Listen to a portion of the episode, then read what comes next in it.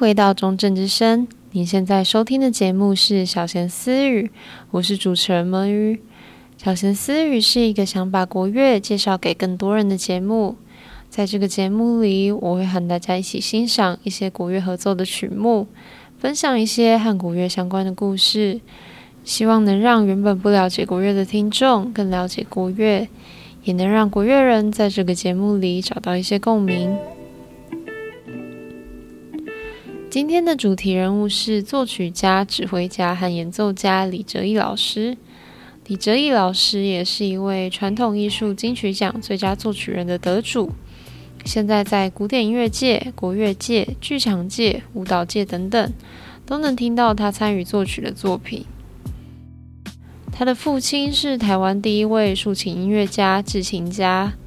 他也从小就学习竖琴，常常跟着爸爸、弟弟同台演出。但他也不是一开始就选择音乐的道路。他从高雄中学考入中国文化大学物理系，之后才决定转入音乐系。我真的是觉得这些老师都真的非常厉害，真的非常勇敢。那李哲毅老师大学时代时开始玩室内乐。也就是编制比较小的乐团，但因为有竖琴的曲子非常的少，他于是就开始自己编写乐曲。后来也陆续开始接一些商演，像是婚礼或是餐厅的表演这样子。李哲一老师在二零一七年创立自己的弦乐团弯声乐团，虽然它是一个西乐的乐团，不过值得一提的是，它的经营模式非常特别。一般国乐团会以争取政府补助来经营居多，不过弯声他们依赖的是企业家的赞助，他们觉得这样子比较不用配合政府来做事，可以专注在推动自己的理念。那他们的理念呢，就是想要演奏台湾自己的音乐，包括台湾人创作的，或是说取材自台湾素材的曲子，都是他们想要推广的范围。那这套理念用到国乐上，我想也是一样的，有点像我们第三集谈到彭修文老师的时候提过的概念。当时会从传统音乐、民间音乐来取材，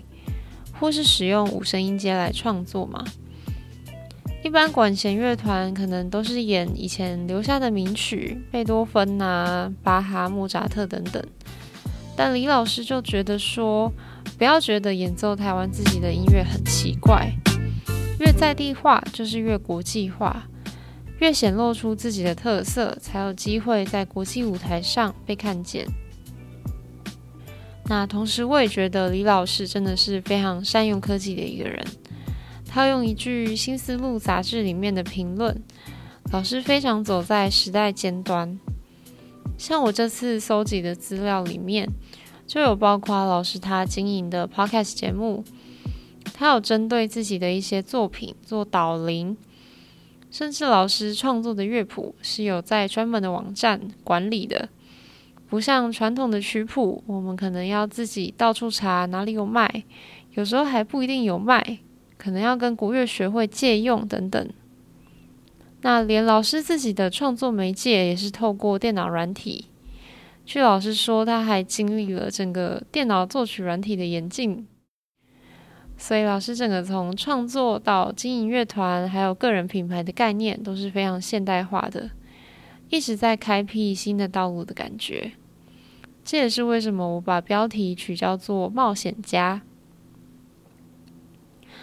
那刚刚谈到的比较多是西乐的方面，一开始有提到老师为国乐、西乐都有创作作品。那接下来我们先听一段老师为国乐团写的作品。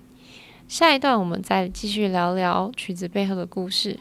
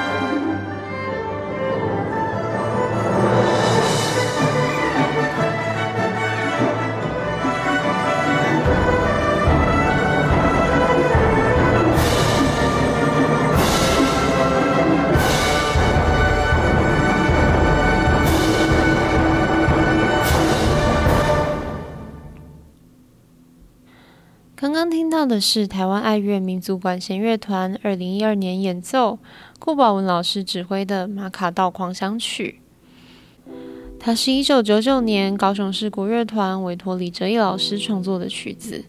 取用了平埔族传统祭祀和祈祷的两段音乐素材来发展创作。最初它是写给国乐团的嘛，后来也有重新编写给弦乐团、管乐团、交响乐团、室内乐团等等各种不同的版本。曲名里的马卡道，其实对我来说算是蛮熟悉的名字。我自己和李老师一样是高雄人，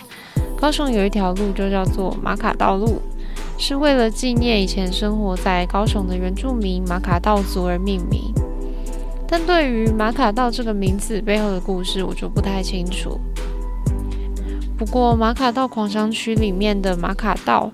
据李哲义老师所说，是平埔族一位抗日的头目，所以两者之间应该是不太一样的。然而呢，我也是找不到更进一步的资料了。如果有知道哪里可以查到这方面资料的话，请告诉我。那《马卡道狂想曲》曲子从开头过渡到贯穿整首曲子的主题乐段时，大大大的节奏，就让人感觉到一点西乐管弦乐团的味道。这样用长音来做伴奏的节奏型，在我自己在学生社团里面接触到的曲子，算是比较少见的。因为一般比较入门的国乐合奏曲目写伴奏，可能不是长音的这种感觉，不然就是踏踏踏踏，比较短，比较小声的方式。那进到重点的噔噔噔噔噔噔噔的这段弹拨胡琴和笛来回的对话，那把大家引到唢呐带头奏响的下一段。这首曲子第一段重要的 solo 由低音笛来演奏，给我一种格外庄重稳重的感觉。然后轮到胡琴声调演奏一样的主题。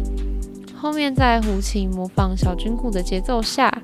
唢呐和笛子又转了一个调，开始对话。随着调越升越高，情绪就越激昂。整首曲子也是透过很多这样子的转调来做变奏。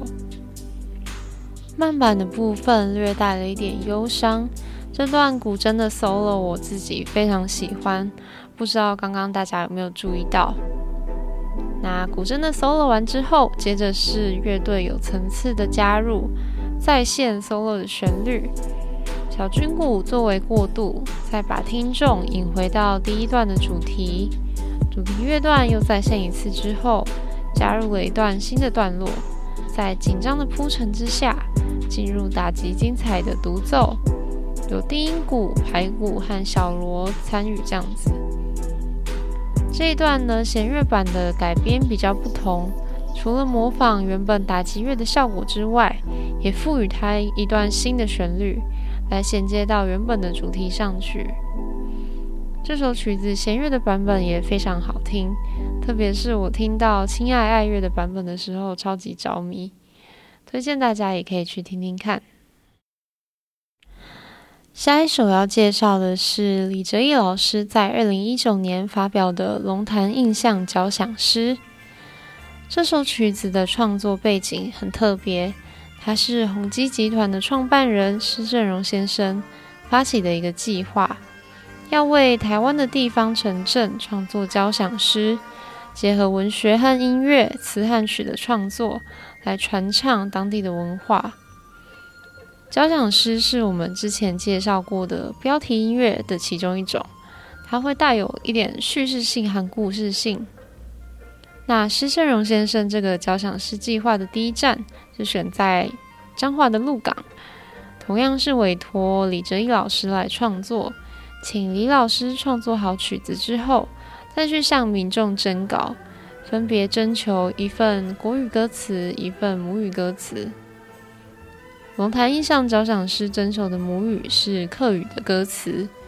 内容从龙潭的美景风光、一些观光景点的描述和地方特产，再讲到龙潭的文化背景。创作《鲁冰花》的小说家钟肇政老师在这边生活，作曲家邓雨贤老师也是龙潭出身，用短短的篇幅就描述出了龙潭这样子跨越时空的画面感。这段客语歌词是配着三拍子的曲调演唱，听起来非常轻松惬意，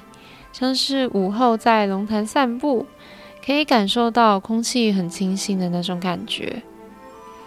接着转到四拍子的段落，演唱国语歌词的部分，以一个比较像新诗的形式，更细腻的去刻画龙潭的景色，还有与人的情感连结。那整首曲子的情感也越来越澎湃，像是从阳光轻轻洒落，变成慢慢直射到湖面上的那个变化。其实最初发表的《龙潭印象交响诗》是写给管弦乐团的编制，不过后来这首曲子也有改编成古乐团的版本，也是相当好听。接下来，我们就来欣赏由桃园市国乐团在二零二零年发行的《桃园四季》专辑里收录的这首《龙潭印象交响诗》。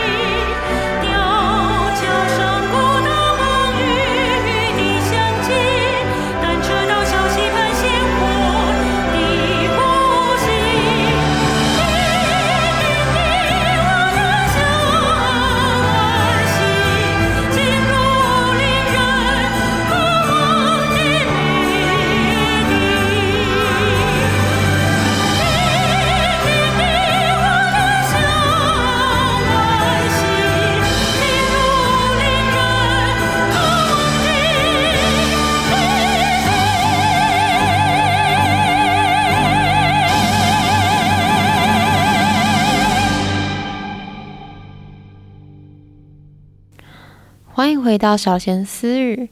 听完刚才的龙潭印象交响诗，心中有没有出现龙潭的明媚风光呢？今天的主题人物李哲毅老师，其实他本身是和西方弦乐相当密切相关的。那我们这集的乐器小教室，也就来介绍国乐团中大家最好奇的角色——大提琴。不知道大家有没有好奇过，国乐团里面为什么会有大提琴呢？我自己因为一开始接触到国乐，就是在进入国乐社的时候，所以对于这个情况接受得很快很自然，见怪不怪的感觉。直到之前我在自己的社群平台分享国乐曲的时候，被一位朋友问到这个问题，我才发现说，哦，原来大家真的会好奇这个问题。那我们今天的乐器小教室就不花篇幅介绍大提琴这个乐器本身，会介绍的是它出现在国乐团的背景历程。我们在第三集谈到国乐交响化的时候呢，有说到一九三零年胡琴一家族化的概念，发展出高胡、中胡嘛。那时候也出现低胡、低音胡琴，就是把二胡的样子直接放大。然后来演奏低音的音域，但是这样子放大演奏出来的效果并不是很好，低胡发生的共鸣不够漂亮，拉一拉那个声音还常常会闭塞。所以在一九五零年代的时候，上海音乐学院的杨宇森老师发明了革胡，仿照大提琴的原理还有演奏方式，制作了四条弦的胡琴，这四条弦各自的音。也就是我们所说的定弦，也是和大提琴一模一样，甚至连弓和弦都是使用大提琴的。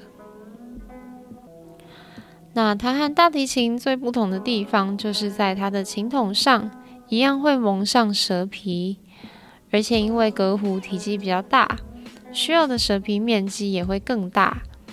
也是以此来增加胡琴独有的那个音色。但是因为第一个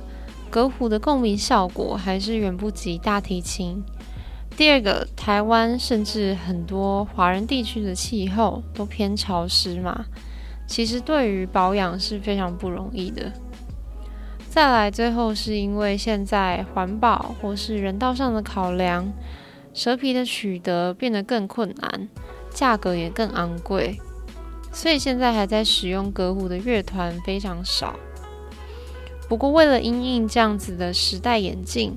香港中乐团从二零零五年开始研发一系列的环保胡琴，使用聚酯纤维来代替蛇皮，蒙在琴筒上。其中的研发对象当然也包括了革胡。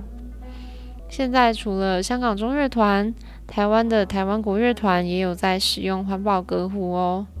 不过，我们一般从学校到职业乐团里面最普及的。都还是以大提琴为主，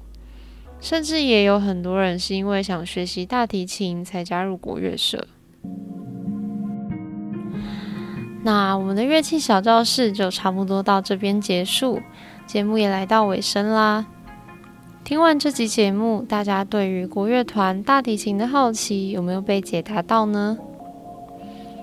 接下来节目会开始介绍一些风格比较带有流行色彩的国乐人。下一集的主题是教授、作曲家、斜杠古乐人孙佩丽老师。记得在下周同一时间，星期三晚上七点，持续锁定中正之声哦。今天的小闲私语就到这边，我们下集再见。